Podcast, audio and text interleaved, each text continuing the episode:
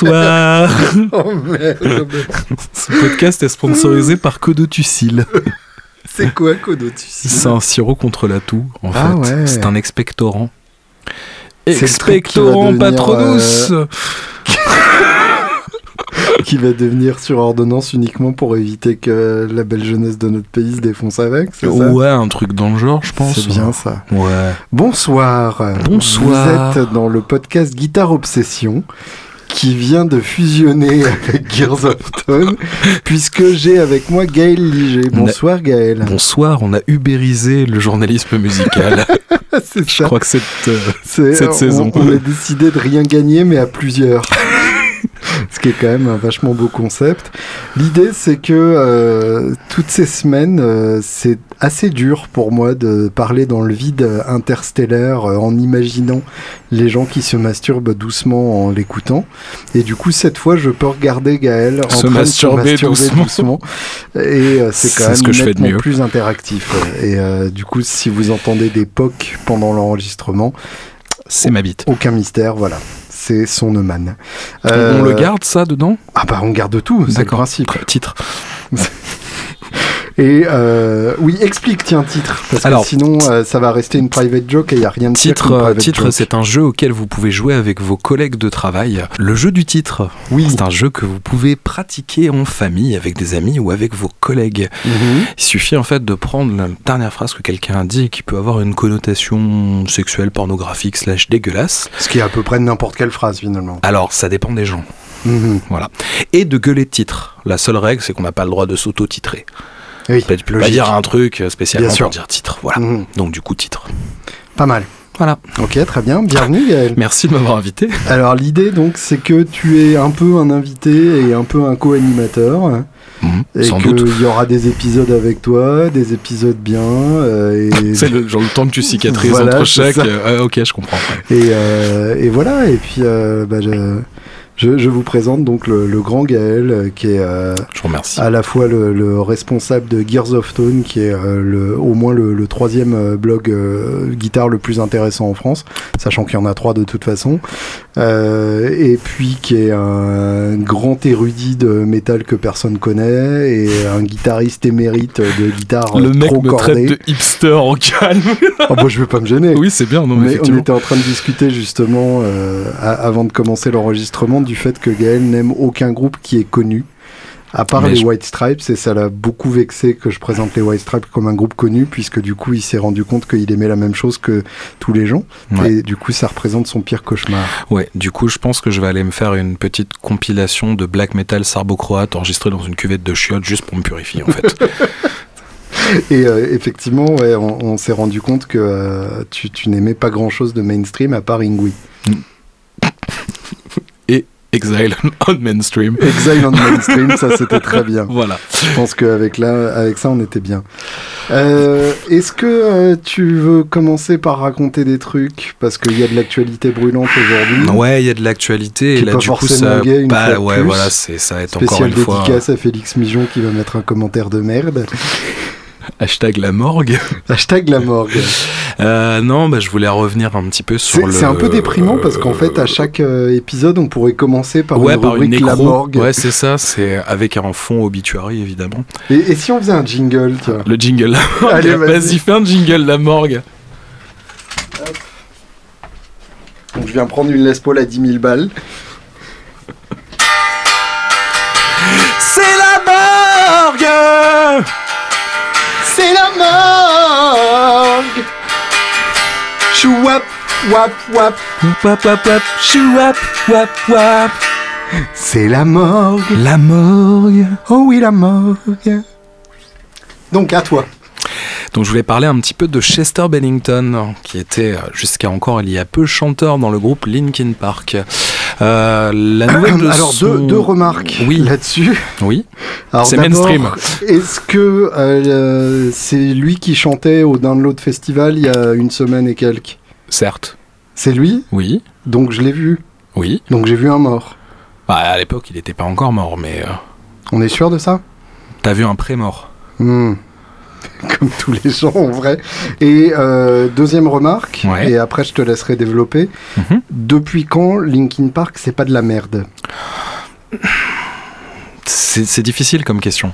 C'est difficile comme question parce que, en fait, moi, j'ai pas spécialement envie de parler de, de, de, leur parcours musical, de ce qu'ils ont pu faire. En fait, c'est juste un groupe qui pour moi représentait quelque chose à un moment en mhm. tant qu'adolescent boutonneux portant des baguilles et des t-shirts trop larges mal dans sa peau mhm. détestant l'humanité entière etc euh, alors le, seul truc qui a changé c'est que tu portes plus de baguilles finalement ouais puis les t-shirts sont un peu plus cintrés maintenant mais j'ai perdu du poids et mhm. tout donc c'est vachement plus sympa ah t'as perdu du poids je me suis coupé les ongles ouais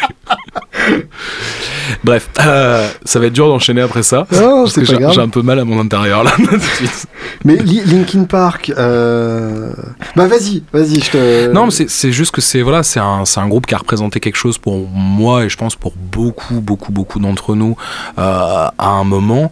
Mis à part les albums qu'on va dire pour être euh, sympa, que moi, enfin moi personnellement, je vais dire pour être sympa, qui ne m'ont pas touché. Mhm. Euh, je prends quand même euh, la sainte trilogie euh, Météora, Hybride Théorie et le troisième dont le nom m'échappe parce que je n'ai absolument rien préparé.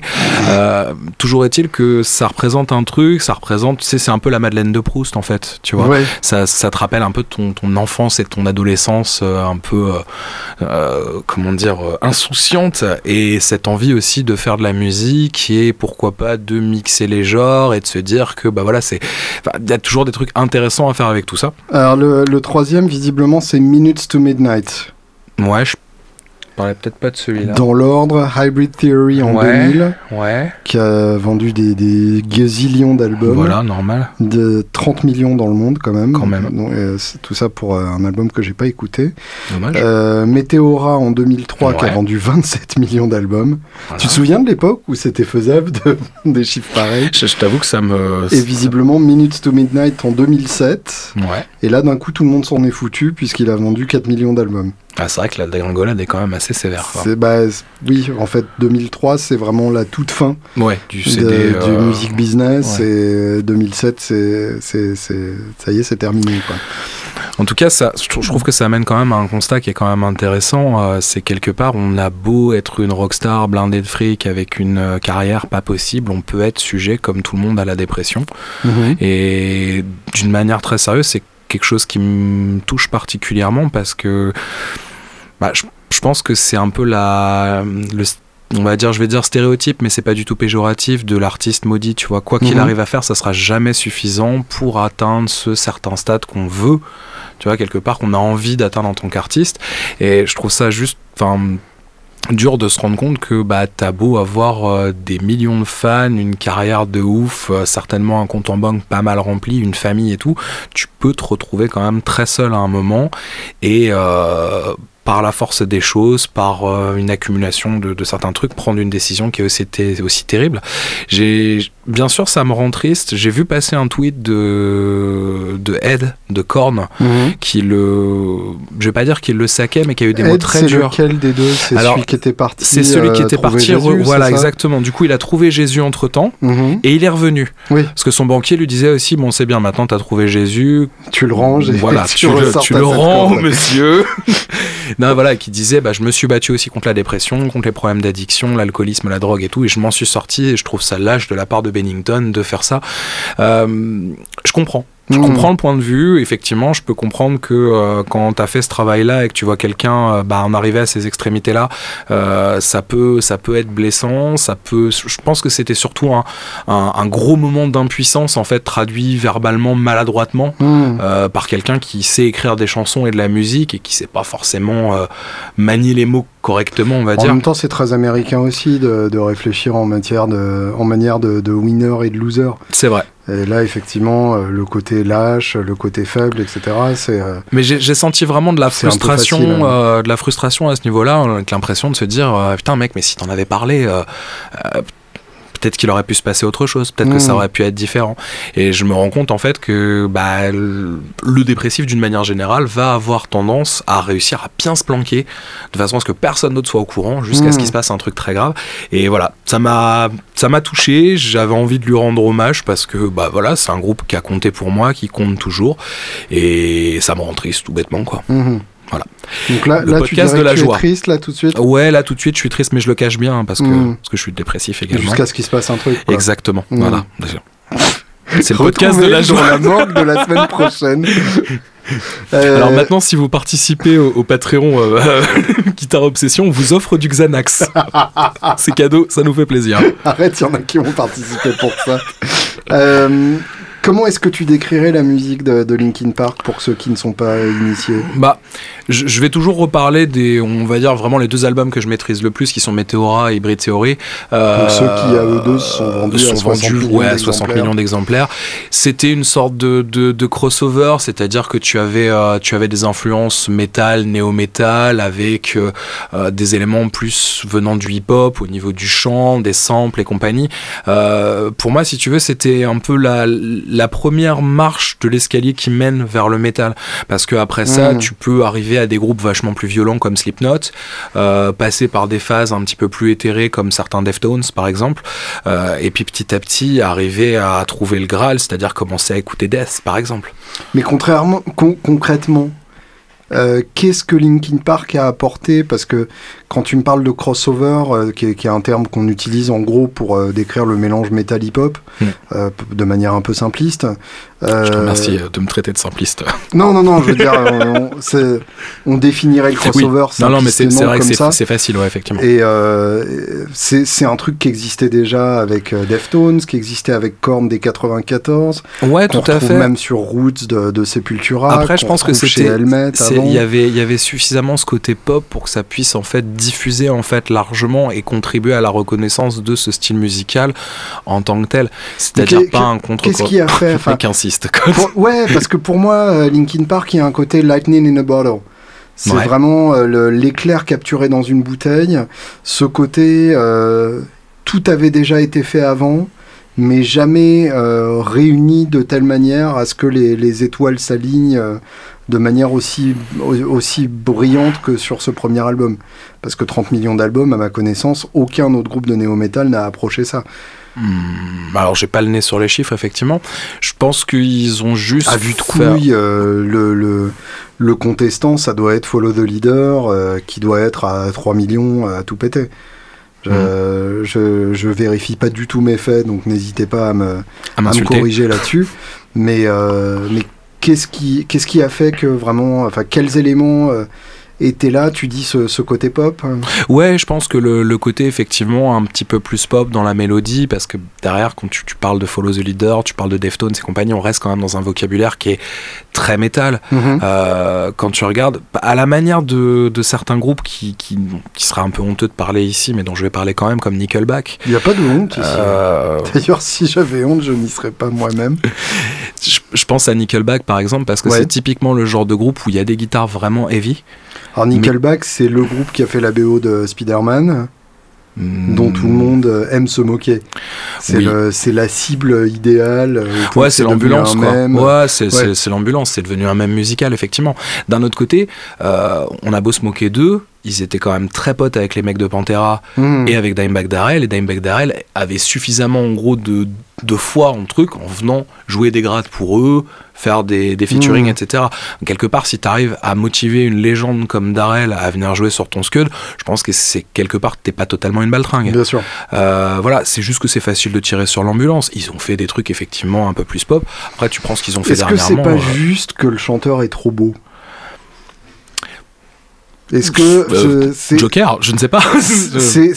c'est- à moitié une question sérieuse parce que je me dis, un mec comme ça, tu le vois, tu Ouais. dis, ce mec n'a jamais connu la douleur. Tu te dis, quand on a une gueule comme ça, euh, on a toujours eu tout facilement, et qu'est-ce qu'on peut bien euh, retenir comme douleur intérieure. Quand on voit Philippe Anselmo, Ah ouais, non, mais le chanteur de Ah ouais, Pantera, non, mais lui, tu sens qu'il en a on se quoi. dit que sa, que sa vie doit être une souffrance permanente. Ouais, et, du coup, on aussi pour les autres aussi. Musicalement, ça doit être intéressant. Effectivement, prends Chris Cornell. Ouais. a clairement une, une voix d'ange, une gueule d'ange aussi, euh, même s'il était un peu marqué par euh, les heures de bus, comme dirait Marco, et, et les excès en tout genre. Clairement, c'est exactement la même chose. Ouais. Euh, à mon sens, c'est pas forcément écrit sur son visage. L'i- L'idée, en fait, c'est juste de te dire que quelque part, enfin voilà, tu peux avoir ce vocabulaire métal. Tout va dépendre de la production de l'album, tout va dépendre de la manière d'arranger les morceaux. Je pense qu'ils ont juste eu le truc d'arriver à faire des mélodies catchy. Mhm. Euh, ils sont arrivés au bon endroit au bon moment. Ils ont bien brandé le truc Mhm. quelque part. Leur image de groupe était, était sans faille. Et Tu parles de Linkin Park oui, je parle de Linkin Park, ouais, ouais, tout à fait. Euh, et voilà, ils, à mon sens, ils ont réussi à décoller pour ça et euh, à quelque part prêcher un petit peu tout ça Mhm. et faire euh, prendre conscience à à des jeunes qui n'écoutaient pas forcément ce truc-là, que se dire putain en fait euh, la guitare saturée c'est vachement bien. En fait, Si j'en faisais mon métier, T'es t'es en train de dire qu'ils ont euh, le rôle qu'a eu Kiss dans les années 70. Tu m'as piégé là. Ouais. Tu m'as piégé parce que tu sais que je suis un, un des plus gros haters de Kiss qui Mais ils, ont, existe. ils ont servi de porte d'entrée. Mais effectivement, ils ont servi de porte d'entrée. Après, tu sais très bien que je, fais ça, on va dire, à 80% pour te troller, Mhm. euh, parce que je sais que ça t'emmerde. Euh, après, clairement, oui, Kiss, effectivement, a eu ce, ce rôle de révélateur en proposant bah, leur choc rock, Mhm. quelque part, avec ce côté, bah voilà, c'est aussi un spectacle, tu viens voir un truc, il se passe quelque chose sur scène, t'en prends autant dans les yeux que dans les oreilles. Mhm. Et euh, bon, je sais pas si Linkin Park a eu autant le rôle de, on va dire, de, euh, je sais pas, de catalyseur, Mhm. mais euh, dans tous les cas, ils ont amené quelque chose. Ils ont posé une pierre Et- sur le chemin musical de pas mal d'entre nous. En, en termes euh, de guitare, c'est quoi Linkin Park? C'est de t'avoue la- que je me c'est suis- de la PRS sur du rectifieur non, à tous les coups? Il y a des chances que ça soit ça, il me semble. C'est comment comment comment il s'appelait leur guitariste? Euh, euh, Maurice écouteur. hein. Sans doute. Non, il avait tout le temps des écouteurs euh, sur la sur la tronche. Tu sais, euh, euh, clairement, c'est un des groupes qui a fait partie de mon univers musical avant que je m'intéresse à l'instrument. D'accord. Donc quelque part, j'ai pas Ah, spécialement y a eu un creusé. Ouais, il y a eu un avant. Il y a eu un avant où en gros j'étais croyant mais pas pratiquant. Ouais, tu vois ce que je veux dire Et clairement, je me suis pas posé la question. J'avais pas encore ce réflexe de disséquer ce qui se passait. Et euh, pour moi, un- Brad Delson, Brad Delson, d'accord. que je vois là avec une euh, magnifique Strat Fiesta Red sur Wikipédia. Voilà. Donc Et avec ses part, euh, écouteurs Et avec ses écouteurs, effectivement. Donc quelqu'un qui joue sur une Strat Fiesta Red ne peut pas être totalement mauvais, je pense. Enfin, en tout cas, il a compris sur le tard, on va dire. T'es dur. Tu non, mais de, de mémoire, c'est des gros murs de gratte. euh, Oui, bien sûr. Bah, de toute façon, c'est aussi ce qui fait les codes du néo métal. Hein. Mhm. C'est une guitare très grave, saturée, euh, noyée aussi dans les samples euh, et compagnie, le tout sur un chant un peu hip-hop. Avec des passages en, en clean atmosphérique. Oui, alors justement, ça c'était ma, ma question suivante. Euh, Est-ce que Linkin Park, c'est pas un peu le groupe euh, où finalement, euh, a posteriori, quand on devient grand, on se branle sur les morceaux à riff, euh, les, les morceaux euh, qui envoient et tout, mais qui finalement n'a pas percé grâce à des balades euh, mielleuses? Je sais pas. En je sais fait, pas, je, je l'ai jamais je vais- vraiment je vais analysé comme pousser ça. En ma fait. réflexion plus loin. Pousse la Est-ce qu'on peut parler d'une dichotomie entre songwriting à riff Ouais. et songwriting à mélodie? Et on pourrait dire que euh, typiquement Korn c'est du songwriting à riff, alors effectivement, Linkin Linkin Park, ça serait de la mélodie. Ouais, je suis, je suis, je suis assez d'accord avec toi. Encore une fois, ça, c'est un avis qui n'engage que moi. hein. Ça se trouve, il y aura des tas de gens qui seront pas, qui pas d'accord. Mhm. C'est pas grave. Mais effectivement, euh, Linkin Park, tu te rappelles des, des intros parce qu'il y a une mélodie, parce qu'il y a un truc, un sample ou un synthé ou un truc comme ça. Mhm. C'est vrai que là, de mémoire, euh, je pourrais te euh, siffloter euh, l'intro de Breaking the Habit. Je sais pas comment le dire autrement que ça. Démerdez-vous avec ça. Mais Qui veut dire donc casser du Hobbit. casser Dieu. Breaking the Hobbit. Euh, mais, mais je serais incapable de, de chantonner un, un riff rythmique de quelque chose, enfin, d'un couplet ou d'un refrain, d'un truc comme ça. Parce que c'est Mhm. pas, c'est pas ce que t'en- En fait, si tu veux, c'est, ça fait partie des groupes qui, pour moi, sont toujours agréables à écouter parce que tu sors de, du domaine de l'analyse perpétuelle de ce que tu prends. Tu, tu viens pour prendre un ensemble de trucs. Tu viens pour prendre du chant, pour prendre de la gratte, pour prendre des centres de la batterie, etc. Et tu kiffes, tout simplement. Enfin, Mhm. c'est, quelque chose de très primaire, en fait, où tu écoutes pour le plaisir d'écouter, où tu n'es pas là en train de dire Ah, c'est une mesure en 6-4, jouée avec une euh, Music Man, John Petrucci, euh, etc. Enfin, voilà, on n'est pas dans l'analyse. On dirait un peu Monsieur Burns qui écoute du Dream Theater. Excellent. Et si on écoutait justement Ouais. Breaking the Habit, Ouais, par exemple, ouais.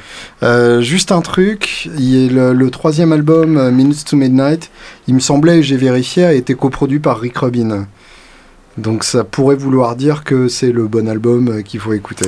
C'est effectivement, dessus, ouais, c'est effectivement ça. Quand Rick Rubin est de la partie, en général, c'est qu'il se passe un En truc. général, c'est pas mal. Mais bon, 30 millions, ça veut peut-être dire que le premier, il y a aussi des bonnes choses. Bref, Breaking the Habit.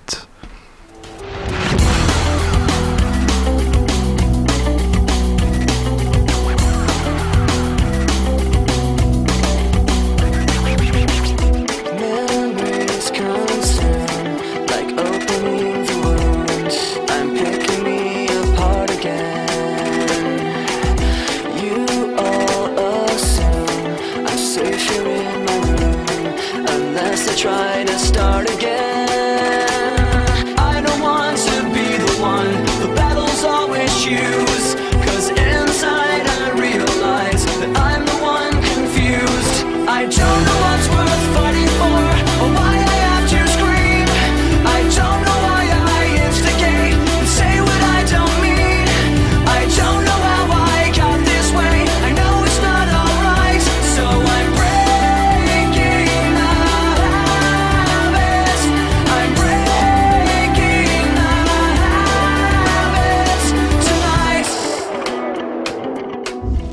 Sur quel album, au fait, Breaking the Habit Je crois que ça doit être sur euh, soit Hybrid Theory, soit Meteora. C'est- Ce, ce serait genre le premier single du premier album Il y a des chances. style euh, Ah non, non, non, ça doit être sur.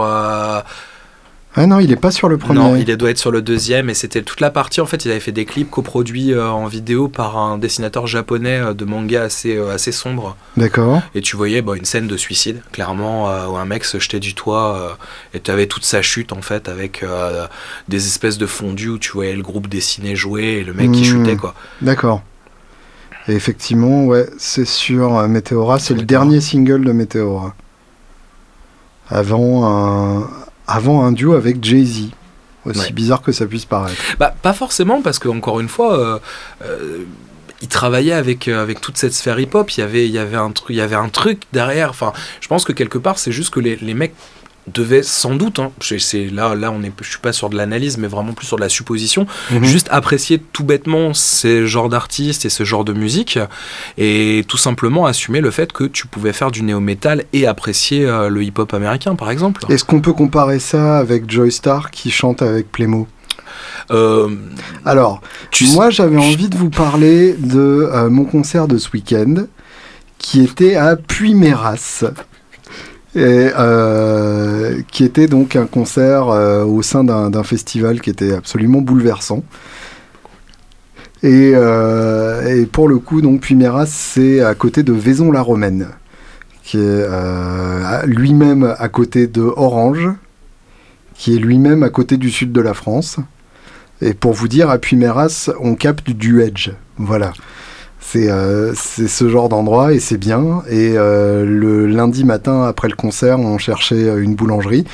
Eh bien, la boulangerie était fermée et du coup, on était niqué. Donc, c'est un endroit où finalement, euh, si la boulangerie est fermée, vous n'aurez pas de pain au chocolat. la vie de rockstar. quoi. La vie de rockstar, vie ma vie de rockstar. Et alors déjà, c'est le concert où j'ai eu le meilleur son de ma vie. Et pour ça, je tiens à remercier euh, Thierry de Kelt, qui m'a fait le Blue Waffle, qui est une tuerie absolue. Et donc, à remercier Gaël, qui m'a présenté Thierry de Kelt. Bien peu de choses. Je tiens à remercier euh, l'autre gros con de Fulltone qui a fait le Tube Tape Echo, qui est euh, le meilleur écho de tous les temps. T'as l'air euh, perplexe Ah non, pas du tout, parce qu'effectivement, le, le tube tape Echo, c'est juste une tuerie. J'étais très, très, comment dire, euh, euh, dubitatif quand tu m'as montré cette espèce de machin avec un curseur et tout, en me disant qu'est-ce qu'il a acheté encore? Qu'est-ce que c'est que ce truc? Qu'est-ce qu'il Est-ce- va revendre sur C'est Facebook ça, dans qu'est-ce deux semaines? c'est ça. Aidez-moi à acheter mes objets. Et, et franchement, en fait, ça, ça a un grain de coloration. Enfin, le, le- le Blue Waffle sonne très bien tout seul. Mais quand tu rajoutes ce truc-là, c'est. Ouais, c'est c'est la cerise sur le McDo. hein. C'est parfait. Il, faut savoir que euh, le Tube Tape Echo, en fait, c'est leur version du, euh, du premier Ecoplex, qui, contrairement à l'EP3 sur lequel tout le monde se branle allègrement, était un Ecoplex à lampe. L'Ecople- L'EP3, c'est l'Ecoplex à transistor. D'où l'EP Booster euh, de, de Xotic euh, qu'on a tous eu sur notre board à un moment ou à un autre, qui est donc l'étage d'entrée de, de l'EP3 euh, à transistor. Et là, l'étage d'entrée du full tone, bah, c'est à lampe. Du coup, on rajoute une lampe euh, et un peu de gain qui va avec, un peu de coloration, un peu d'épaisseur, un peu de chaleur. Donc même quand l'écho n'est pas enclenché, c'est déjà une modification de son qui est magnifique. Et euh, le trio avec la Gretsch, ça marche vraiment très bien, puisque la Gretsch a un tout petit niveau de sortie. Et euh, oui, tu confirmes Ah, je déteste cette guitare. Je suis désolé. hein, je- je- je- je- je- elle est très belle, il n'y a pas de problème, mais j'en ai tellement chié dessus. Il faut savoir, oui, voir, que, que Gaël, euh, quand il n'est pas euh, transformiste, est luthier. Je suis en train de m'imaginer au cabaret et tout, c'est absolument bah parfait. ouais, je quoi. pense que ça t'irait bien. ouais, ça m'irait bien. Euh, et euh, luthier donc chez Woodbrass. hein. Luthier et, transformiste. euh, luthier transformiste. Et hop, une Hop. télécaster. et s'est occupé de, de ma Gretsch au moment où je lui ai demandé de travailler sur l'électronique. Alors, pour, pour faire une petite précision quand même pour les Oui. gens qui nous écoutent, parce qu'il faut savoir un petit peu quelles ont été l'étendue des travaux à faire dessus. ah vas-y, Donc, sur ta rappelle-moi Gretsch... parce que j'ai un peu oublié. Ouais, ouais, moi j'ai pas oublié. Sur ta Gretsch de mémoire, donc tu as deux TV Jones. Euh, dessus. ouais, tout à fait. Tu dois avoir en termes Qui de sont, contrôle. des, qui sont des Filtertron, donc qui ont un niveau de sortie de 3,5 ohms à peu près. Donc pour vous donner une idée, c'est moins de la moitié d'un PAF euh, euh, vraiment vintage. Et c'est carrément le, le quart, euh, voire le dixième d'un EMG. Quoi. Oui, à peu près, oui. Oui, Donc euh, effectivement, le, le full tone derrière et le full tone derrière est pas con pour remonter un peu euh, Alors, niveau tu, d'entrée. tu avais également un volume général, donc situé sur le cutaway, comme toutes les fait. Euh, t'avais une armée de switch, euh, donc Alors il y avait un kill switch dans le lot. le switch de sélection des micros. Ouais. le switch de tonalité, ce qu'on Ouais. appelle le mud switch, qui en gros euh, a une position où il n'est pas enclenché, une position où ça coupe un peu les aigus et une position où ça coupe beaucoup les aigus. Donc en gros, bien inutilisable, complètement inutilisable.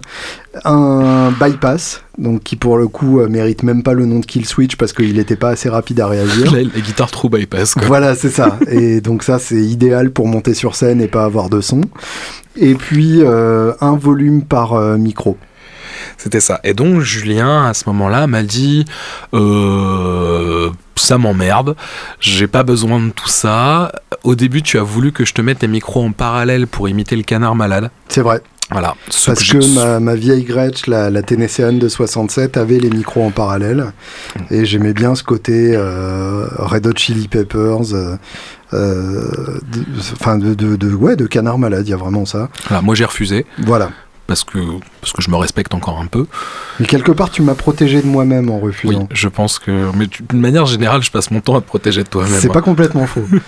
Et donc en fait, l'idée c'était de garder donc euh, le micro chevalet, le volume général et roule. C'est ça. Alors, il faut savoir que en soi, ça n'a pas vraiment beaucoup de, de difficultés sur le plan technique à réaliser. Un potard, un micro, euh, c'est un truc qu'on, je veux dire, c'est à la portée du premier venu. Par contre, ce qu'il faut savoir, c'est que c'est une, on va dire une holobody. Je sais pas exactement. Ouais, Ouais, c'est une ça. holobody. hein. On peut même pas dire semi-holo puisque t'as pas de poutre euh, centrale. C'est ça. Par contre, après, c'est vrai que c'est un bordel une parce que fausse euh, solid body en fait. Elle a Ouais. pas de oui, euh, mais par contre c'est tout creux à l'intérieur. Oui. Euh, c'est tout creux, mais il n'y a absolument pas du tout la place de passer quoi que ce soit dedans. Et il n'y a pas de plaque arrière qui te permettrait de trifouiller facilement à Exactement. Donc c'est-à-dire que tout se passe en fait par les cavités des micros, Mhm. euh, et ensuite tu te démerdes pour revenir se mettre ça dans les trous. Donc ma première, euh, ma première idée, ça a été de dire à Julien, bah écoute, tu sais ce qui pourrait être cool, on te fait un truc à la Malcolm Young, un truc bien rat, c'est tout, on laisse un micro, un bouton, après on fout des trous partout, et, et quelque part, bah, on s'en balèque, voilà. Ce à quoi Julien m'a dit, oh, ouais, je- bien quand même quand mes trous sont bouchés. Euh, Titre. et voilà, c'était un cadeau. Euh, et du coup, il a fallu, il a fallu remonter absolument tous les éléments. Et Dieu sait qu'il y en a quand même sur cette, euh, sur cette guitare, euh, dans les cavités susmentionnées. Donc ça a été très très dur parce que, bah, pour ceux qui ne connaissent pas, quand on remonte une, euh, une hollow body, la plupart du temps, on va attacher euh, le composant, donc c'est-à-dire le potard et compagnie, à un petit câble, une ficelle, etc. et le faire passer donc dans, dans la cavité pour le remonter. Donc c'est une vraie galère. Et sans déconner, Euh, avec tout ça, j'y ai passé, je sais plus, j'y ai passé deux jours, il me semble, dessus.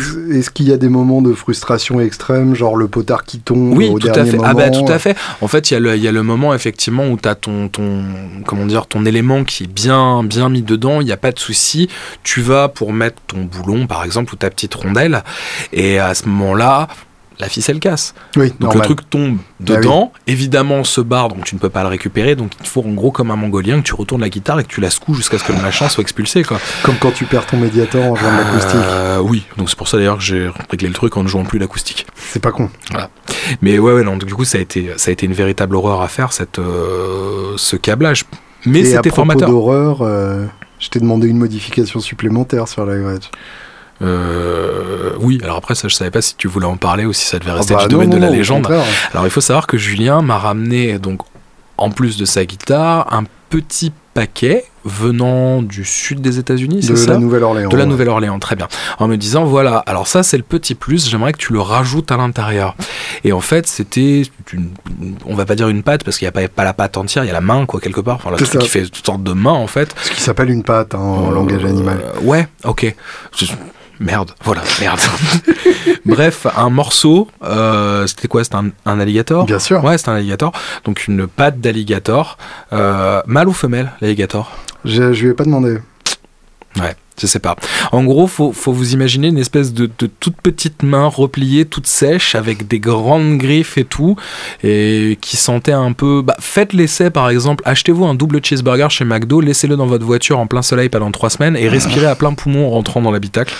C'était à peu près ça. Et euh, j'ai passé donc ces deux jours euh, surveillé par cette espèce de patte horrible d'alligator sur les tablites qui me regardait en me disant ah maman il faudra que tu me manipules hein, et je t'avoue que par principe quand j'ai quand il a été le temps en fait de refixer le dernier micro en me disant ah merde faut pas que j'oublie la patte je l'ai prise avec une pince parce qu'elle elle, elle était ignoble en fait cette patte c'était Ah. c'était assez horrible quoi et donc maintenant quand on secoue la guitare on entend le bloum bloum bloum en fait d'un morceau d'animal mort dans cette Tout guitare à fait. Voilà. voilà, Je- je- C'est- on va se faire jeter des pierres par les hipsters vegan, la, la possible. PETA, etc. C'est possible, mais euh, à partir du moment où tu maîtrises la, la sorcellerie vaudou, c'est pas un Oui. hipster vegan qui va te faire peur. Effectivement.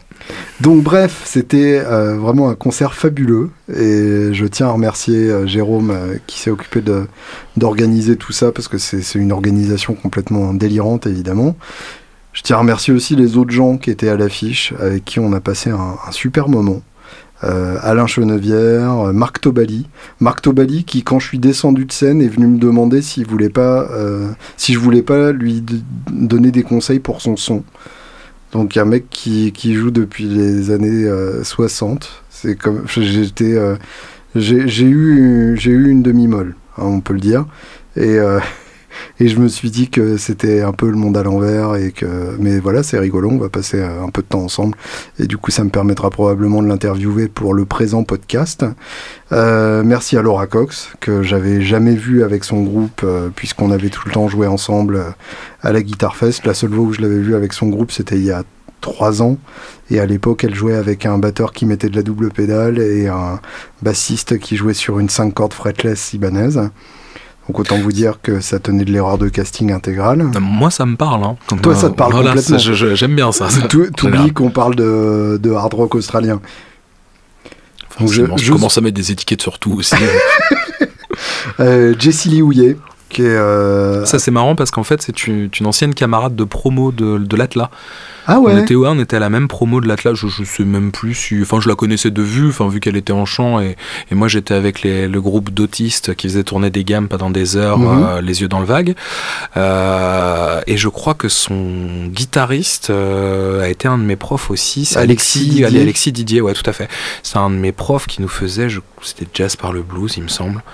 En tout cas, un, un mec avec un, un niveau, un toucher absolument incroyable. Alors, je j'utilise pas souvent le terme, mais euh, là, on peut parler de génie. ouais, je suis, je suis assez Euh, d'accord. Ouais, ouais, ce le mec, mec-là, euh, euh, Ouais, le- c'est euh, c'est Lando en France, euh, c'est euh, c'est Johnson en France, c'est euh, c'est toutes ces choses-là et un petit truc à lui, ouais. ce qui est pas négligeable. Ouais, c'est clair. Mais j'avais eu l'occasion de prendre euh, pas, enfin quelques cours en plus avec lui vraiment sur l'instrument pour piger des trucs d'harmonie qui m'échappaient un petit peu Mhm. dans, dans mon petit cerveau étriqué de métalleux.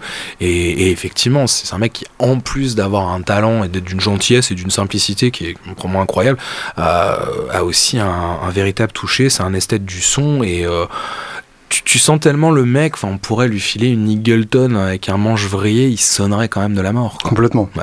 D'ailleurs, Cool. euh, Alexis, si tu nous écoutes, on a un Eagleton avec un manche pour toi. Voilà, et un gros bisou aussi si tu viens le chercher.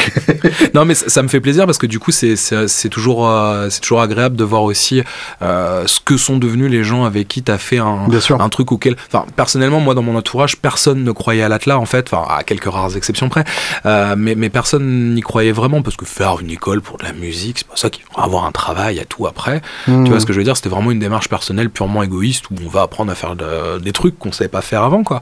Et ça fait toujours très plaisir de voir. bah, J'ai un de mes camarades de promo ici, Étienne Gonin, euh, qui fait énormément de remplacements dans les groupes de métal, qui Mhm. euh, là il y a pas longtemps était aux États-Unis, a tourné avec Dagoba au Japon, etc.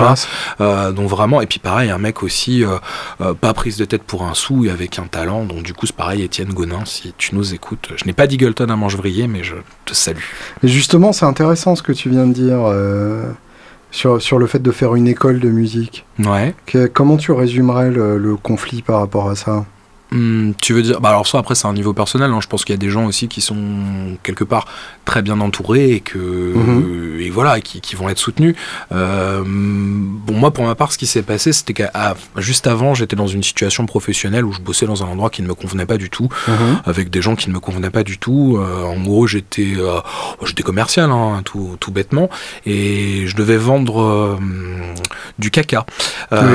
Voilà. Et on me demandait d'apprécier en fait de vendre du caca. Bien et sûr. au bout d'un moment, en fait, j'ai réussi à négocier une, une rupture conventionnée, et je me suis dit, je me suis posé la question, qu'est-ce que j'ai vraiment envie de faire maintenant? J'ai fait mes conventionnel, hein, c'est le médecin qui est conventionné, d'accord, c'est conventionnel, ok. Une rupture conventionnelle. Je te remercie de me reprendre devant tout le monde, ça me, T'inquiète.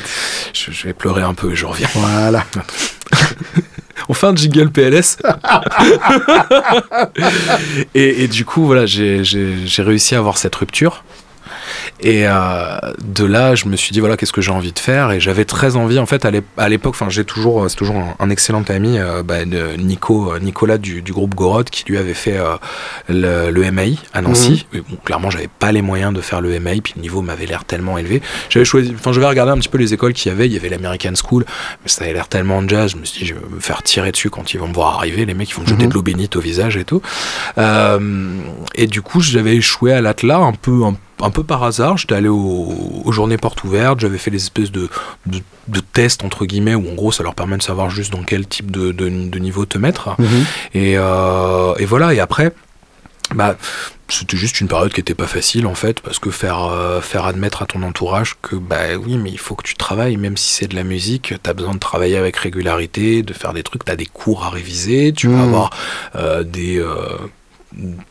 Des notes en fait à obtenir tout bêtement Euh, je sais pas je, pense que c'est un, c'est un, un problème qui est, qui est assez, assez typique où on a l'impression que euh, étudier la musique c'est pas vraiment sérieux Ouais. tu vois c'est pas vraiment des vraies études ou alors faut que ça se passe par le conservatoire etc là c'est de la musique actuelle alors tu comprends euh, non ça, ça ne marche pas quoi Je vois. Voilà.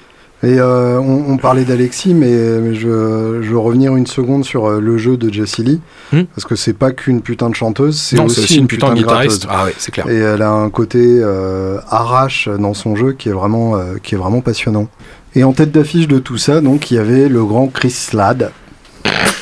Je sais que Gaël a, a non envie parce que de non sortir mais non son mais non parce que non non non non non, non, pas, pas forcément parce que parce qu'en fait c'était juste euh, enfin voilà c'était sur le moment sur Facebook c'était drôle vous étiez tous en rang comme ça là dans une belle brochette et brochette ça m'a fait penser à kebab et du coup euh, slade euh, slade slade tomate oignon voilà Bien. voilà non mais elle est lourde hein, en Ah, fait, elle est bien, elle est très très bien. lourde hein. Elle est très bien. Euh, Chris Slade, donc, qui, euh, Slade. avec qui j'ai pu discuter pendant à peu près 1 minute 37. On a fait un concours de fanboy avec euh, Mathieu du Laura Cox Band. On avait chacun ramené son petit truc à se faire signer. Euh, lui, c'était un laserdisc du Live à Donington. Ça, quand même, niveau fanboy, euh, pas mal. Et moi, j'avais ramené un maxi single de Big Gun qui est le dernier titre que Chris Slade a enregistré avec ACDC et qui était sur la bande originale du film Last Action Hero, que tu connais peut-être. Oui. C'est une putain de bande originale. Oui. Faut quand même le savoir. Il y a un inédit d'Asdes, un inédit d'Alice in Chains, Anthrax. Enfin, c'est euh, voilà une, une bande originale. euh, Que des bien. groupes que j'aime écouter. Et si on écoutait Big Gun, tiens, Tiens, faisons ça. par exemple, Ouais. euh, je, je tiens à, à insister sur le fait que c'est l'un des meilleurs titres d'ACDC, toute époque confondue. Et euh, je sais que Gaël n'aime pas ACDC, donc je le vois friser de la moustache. Ah non, non, je, ne frise de rien du tout. euh.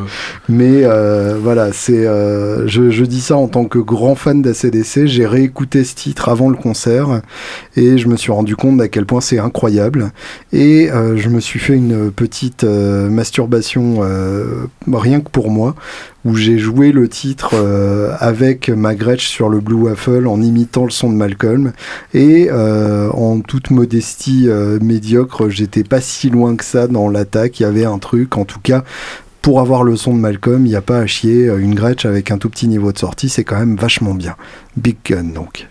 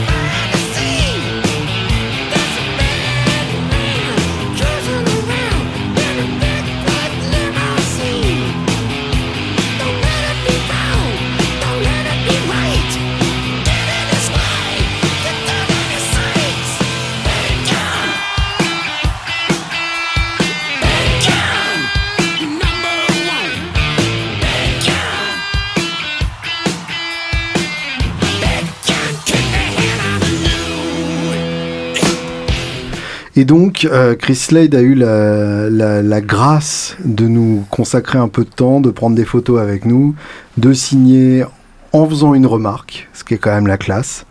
Quand je lui ai tendu mon maxi single, il m'a fait euh, Ah, on n'en voit pas souvent des comme ça. Et j'étais genre Ah oui, vraiment, c'est vrai, dis, c'est vrai. Et euh, il était genre que euh, c'était un grand, grand riff. Et alors, ah ouais, c'est vrai, t'as raison, t'as raison. Et voilà, et c'était c'était un grand moment de ma vie, quoi, parce que c'est un mec que j'avais en poster dans ma chambre quand j'étais petit. Euh, faut savoir que c'était le batteur d'ACDC à l'époque où j'ai découvert ACDC. Donc, euh, donc, tu parlais de Madeleine de Proust euh, tout à l'heure. euh, là, on est, vraiment à fond dedans. Alors, le seul problème, c'est que son groupe s'était un peu à chier. C'est-à-dire que c'était la Chris Slade Timeline, qui est en fait un tribute à Chris Slade par Chris Slade. C'est-à-dire que c'est une rétrospective de ses De 50 moi-même, ans de carrière. c'est Ouais, Ouais, pas c'est- con, c'est hein. vrai que c'est beau. ouais.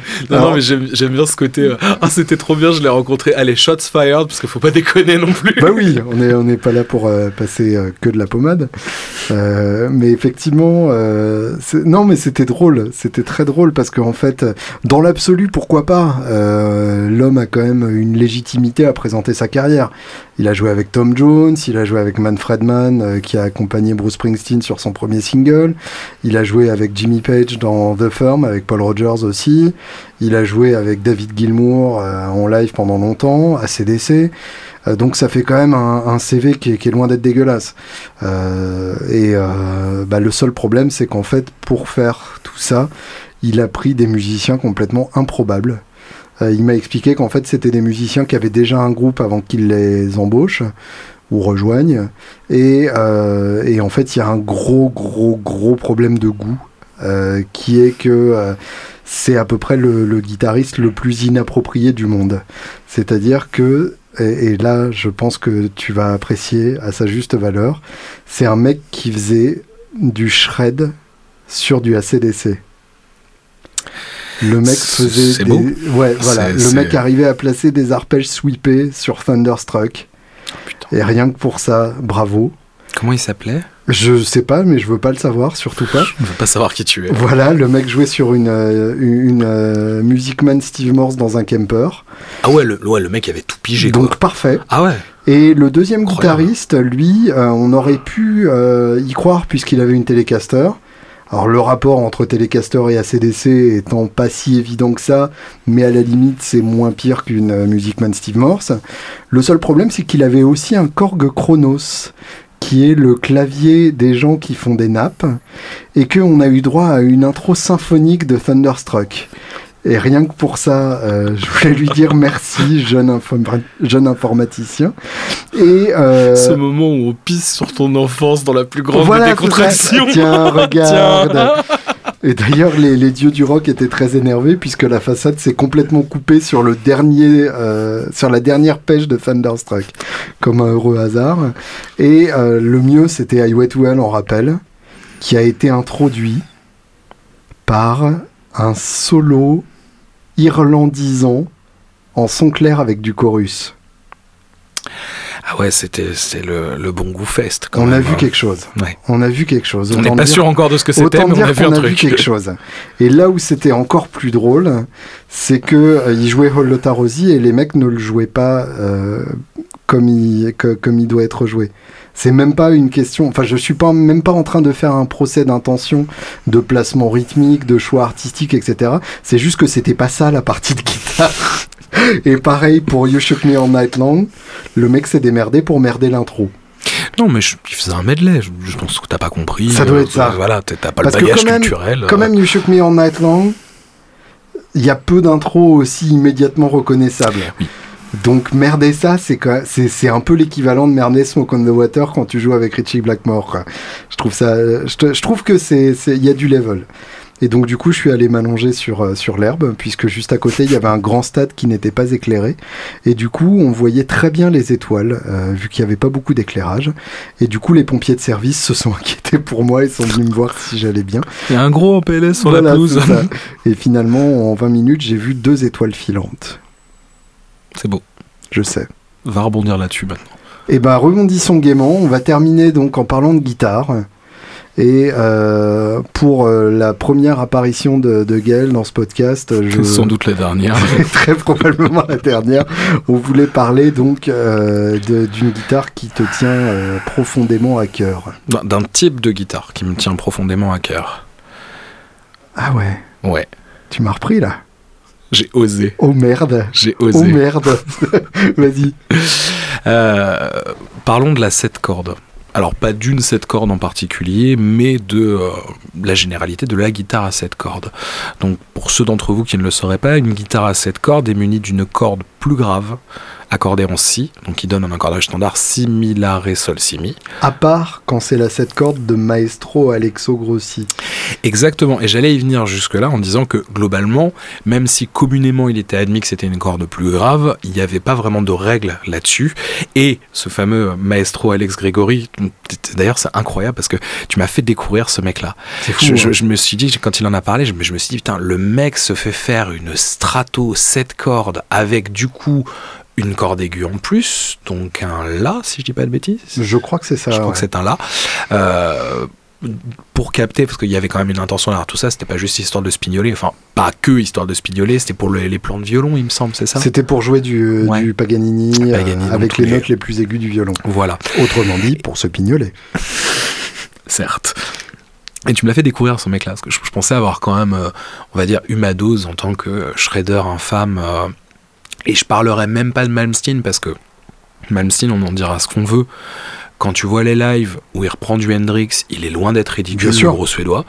Donc euh, oui, certes, il est boudiné, certes, il porte des fûts en sky et une Rolex trop grande, mais quand même, on s'en Et puis branle. finalement, le mauvais goût, c'est aussi euh, la Ça preuve fait que c'est partie un du bluesman. personnage. Puis oui, déjà, puis ça fait partie du personnage. T'attends de ça, t'a- t'attends euh, ce côté euh, justement, euh, euh, comment dire, euh, absolument infâme avec les gens et tout, parce que c'est Mais lui. c'est vrai euh, qu'il faut, il faut écouter ces reprises d'Hendrix Ouais. dans le live à Stalingrad. Oui. Et là, c'est bien. Tiens, on va mettre euh, une reprise d'Hendrix. euh, Spanish Castle Magic, par exemple. Ouais, carrément. Allez hop.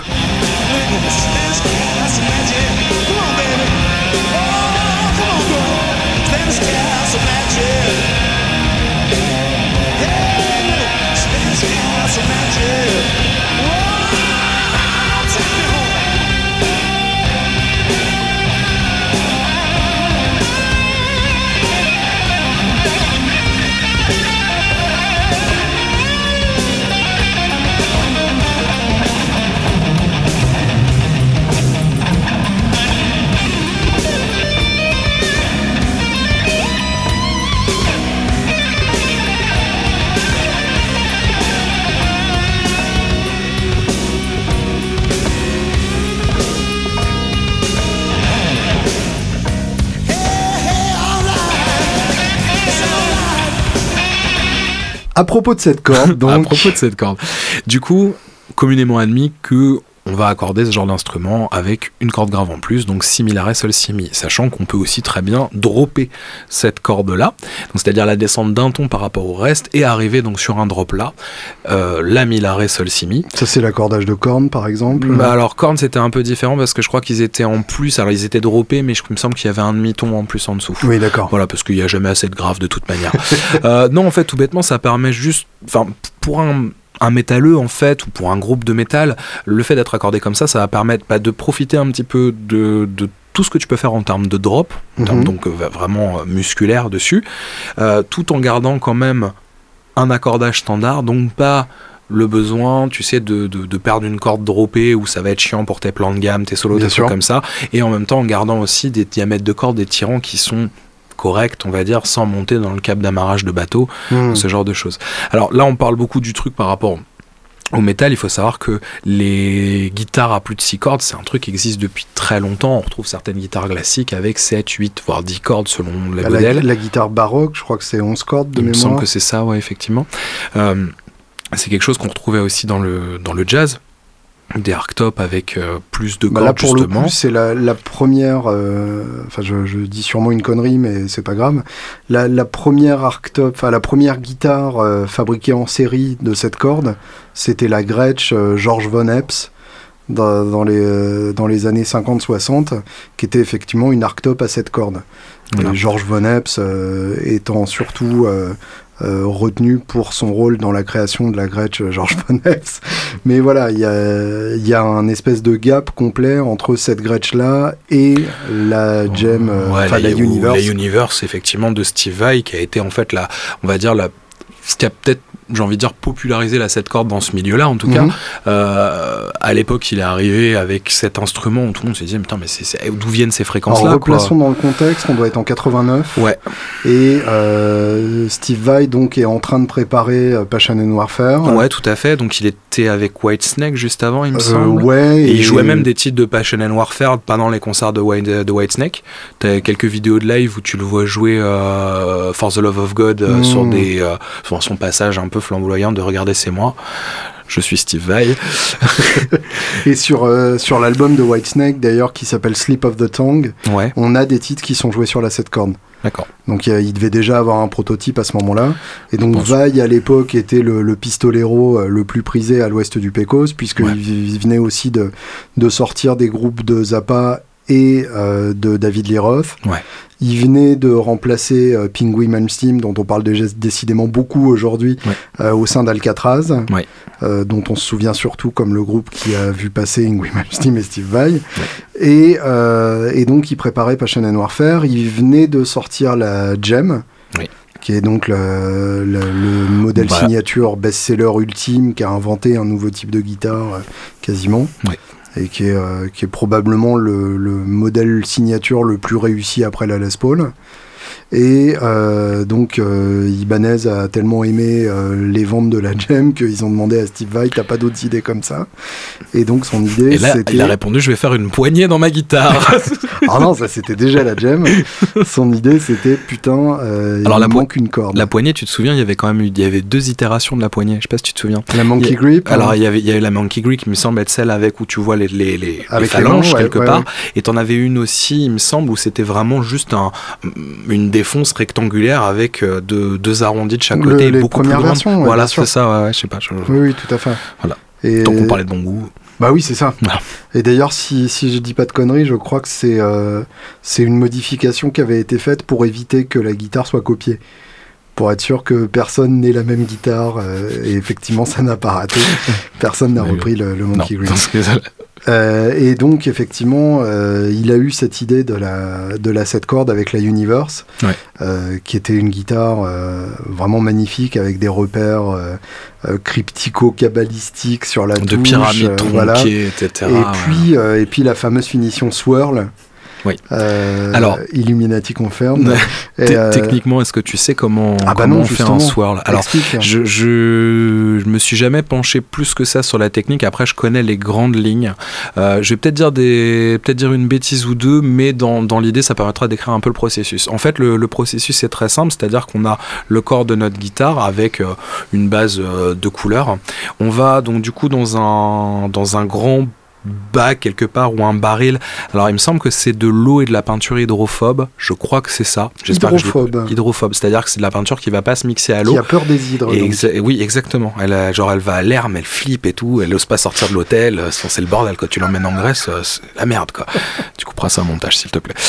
Euh, du coup, la peinture ne se mélange pas à l'eau Mhm. ou en tout cas au liquide qui est là, va rester en surface. Ça va nous permettre en fait de faire, de mélanger deux, trois couleurs et de faire en fait après des marbrures tout simplement. Mhm. Et la peinture va adhérer donc au corps de guitare préparé quand on va le tremper dans ce liquide. Et en fait, Mhm. on va le tremper vraiment très doucement pour permettre à la couleur d'adhérer et donner un petit peu ces formes swirlées en fait en les, en les, enfin en bougeant tout simplement le corps dans, dans, dans la trempe.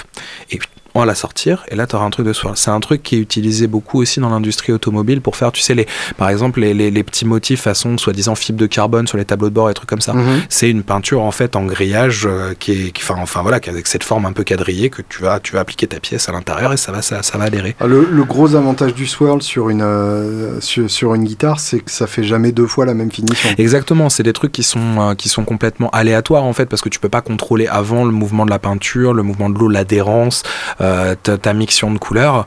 Euh, je sais même qu'ils avaient poussé le concept très très loin. Je crois que c'était pour la DNA de Steve Vai où ils avaient Mhm. utilisé je sais plus combien de, de, de centilitres de son propre sang euh, à l'intérieur. Enfin, c'est devenu une dinguerie, une dinguerie totale quoi. Et, euh, et, et après, euh, la, la Universe Swirl, on la voit sur la pochette de Passion and Warfare. C'est vrai. Et je sais pas pourquoi, a posteriori, je m'étais fait cette illusion, tu sais, quand tu te souviens d'un truc, Ouais. mais que c'est pas ça. C'est pas ça, ouais. Il y a même un nom de, de syndrome là-dessus, euh, le Mandela Effect.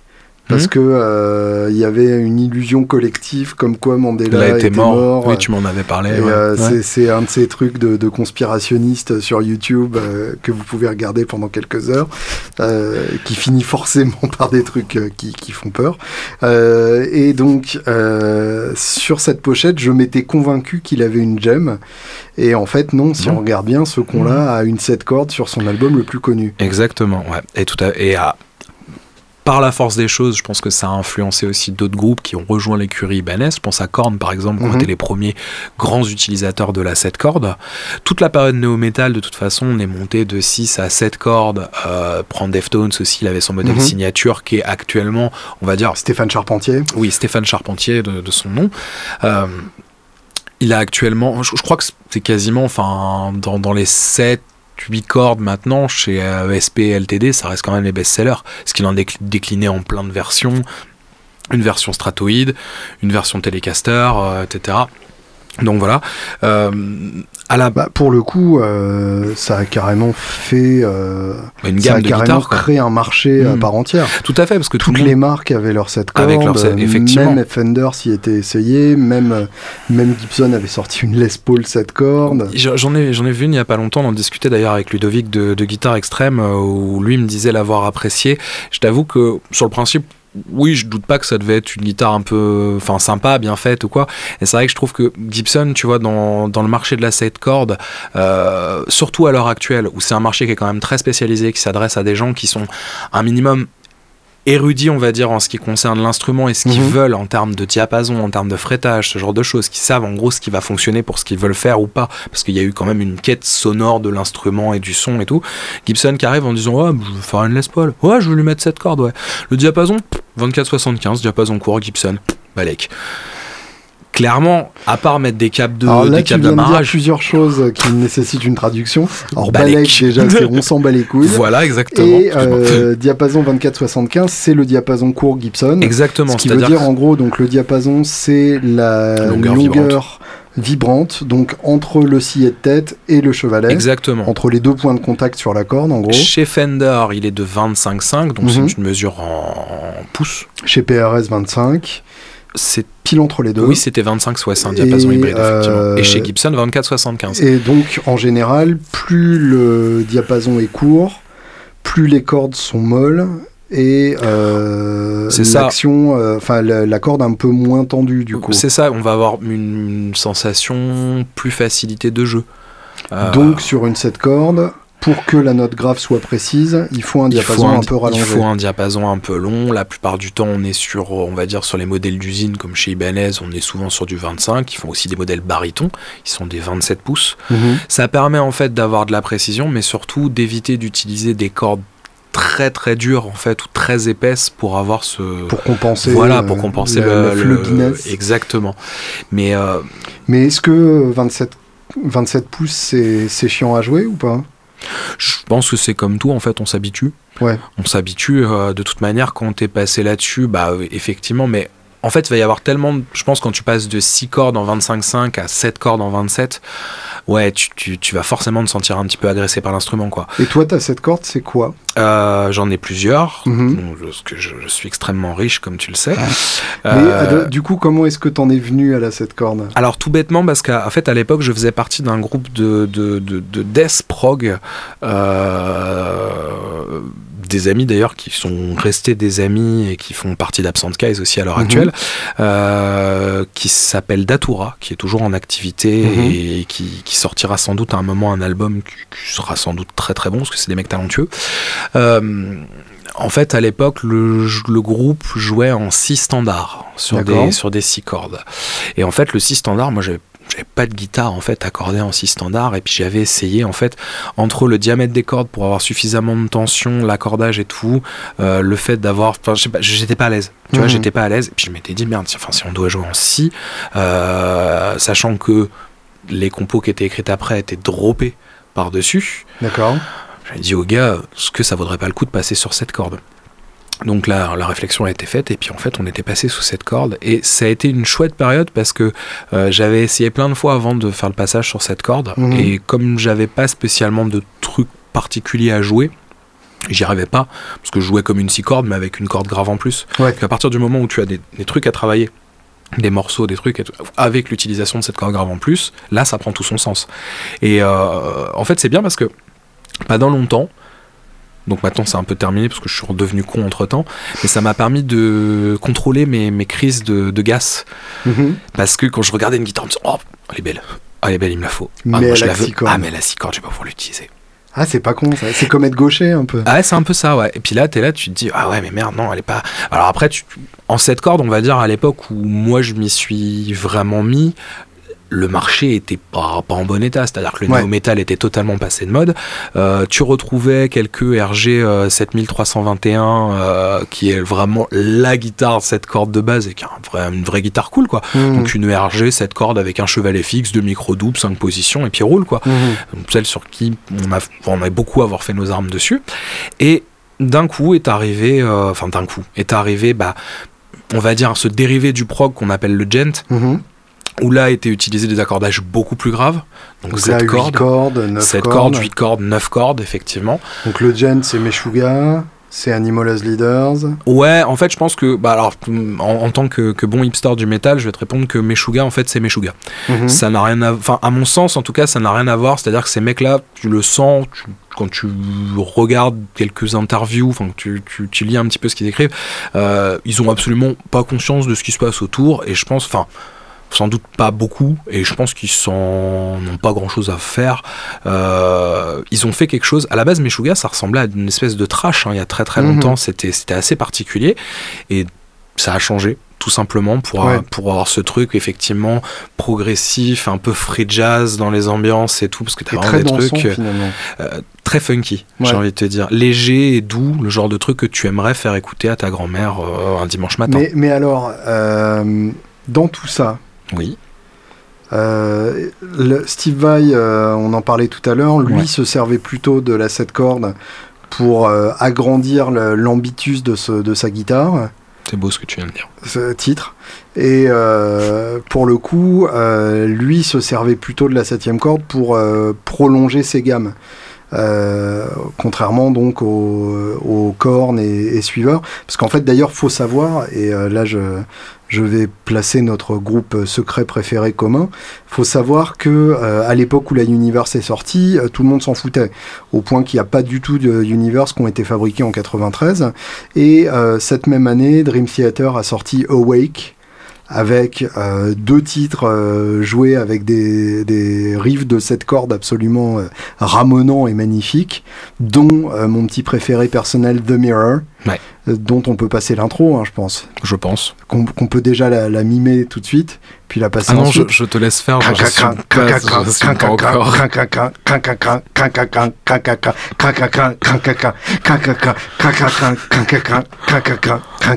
Tu fais tellement bien Dream Theater. T'as vu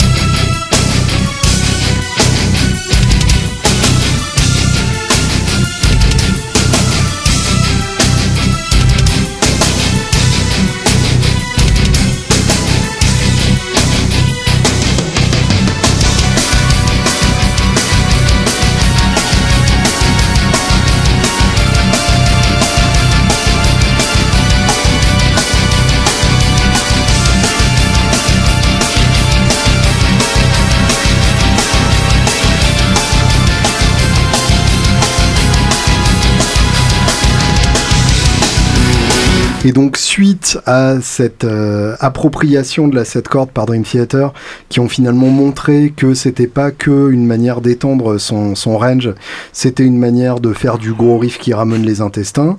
Euh, Korn a suivi et toute, la, toute cette école-là tiens, a ça suivi. peut être rigolo, on pourrait jouer que sur deux cordes, du moment qu'elles sont Voilà. graves. euh, L'école Sepultura aussi sur 4 Exactement. cordes par ouais, Cavalera. Mais donc, je- j'en arrivais à une question dans tout ça, parce que j'ai la chance d'avoir un, érudit métallique en face. Et donc, pourquoi les notes graves? Mm, C'est comme si tu me demandais pourquoi le ciel est bleu, pourquoi l'herbe est verte. euh, enfin, je sais pas. euh, Je, je- encore une Parce fois, que hein, personnellement, moi, je suis fan de Megadeth. Megadeth, le plus bas qui soit allé, c'est un demi-ton plus bas. Et ils Mhm. l'ont fait que pour un album.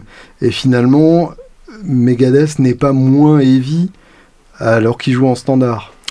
Je pense que ça. Alors, déjà, physiquement, c'est grave. Enfin, ces fréquences graves, ça fait ressentir un truc quand tu les écoutes.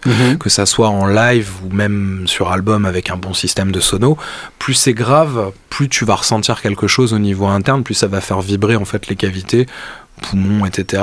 Donc il va y avoir quelque chose de très sensuel dans, dans cette Mhm. musique-là, c'est-à-dire que ça va te faire ressentir un truc, tu, grosse basse et tout, un gros sub, t'es là, tu fais ah ouais, il se passe quelque chose. Ouais. Après, je pense que ça tient aussi peut-être aussi au fait que les dominantes de chant masculines de ce style-là soient principalement bah enfin ça soit des mecs Mhm. qui chantent grave, qui chantent avec une grosse voix. Donc il faut aussi que la tonalité générale soit suffisamment basse, je pense en tout cas, pour arriver à suivre un petit peu dans, dans tout ça. Mhm. On est d'accord que, euh, enfin, Dave Mustaine, avec tout le respect que je dois à Dave Mustaine, a peut-être besoin pour de. jouer de la 7 cordes, Ah, le mec me coupe. pour jouer de la me 7 cordes, censure. les, euh, les contraintes, c'est, j'imagine qu'il faut un, un haut-parleur euh, conséquent derrière. Pas forcément. Si tu prends l'exemple de, euh, de Stéphane Charpentier de Deftones, Mhm. il a joué sur 7 puis 8 cordes avec toujours plus ou moins le même système avant de passer comme tout le monde chez Fractal. Mhm. Euh, C'est-à-dire qu'il avait, je crois, un ampli de puissance, un truc Marshall, un truc avec un préamp, etc.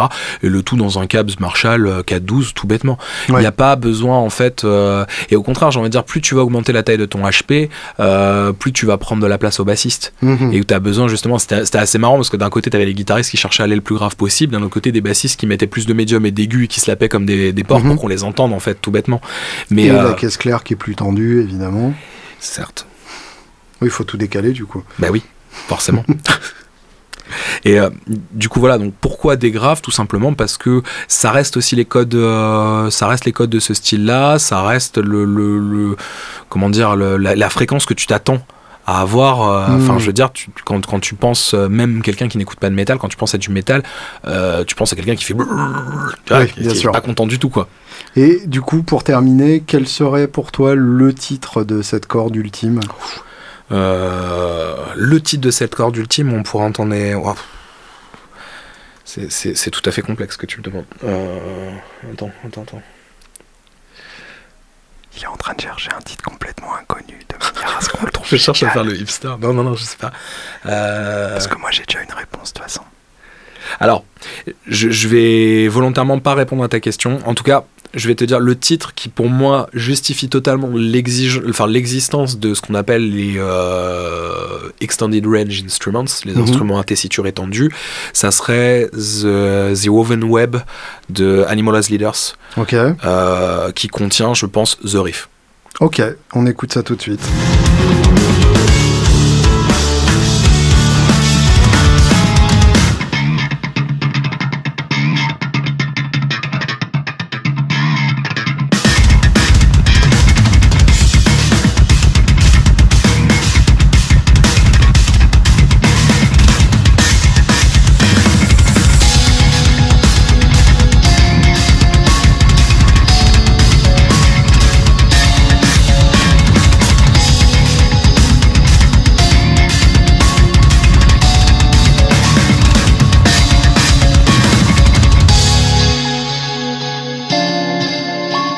Et pour terminer, je me permets de vous faire écouter mon titre de cette corde ultime.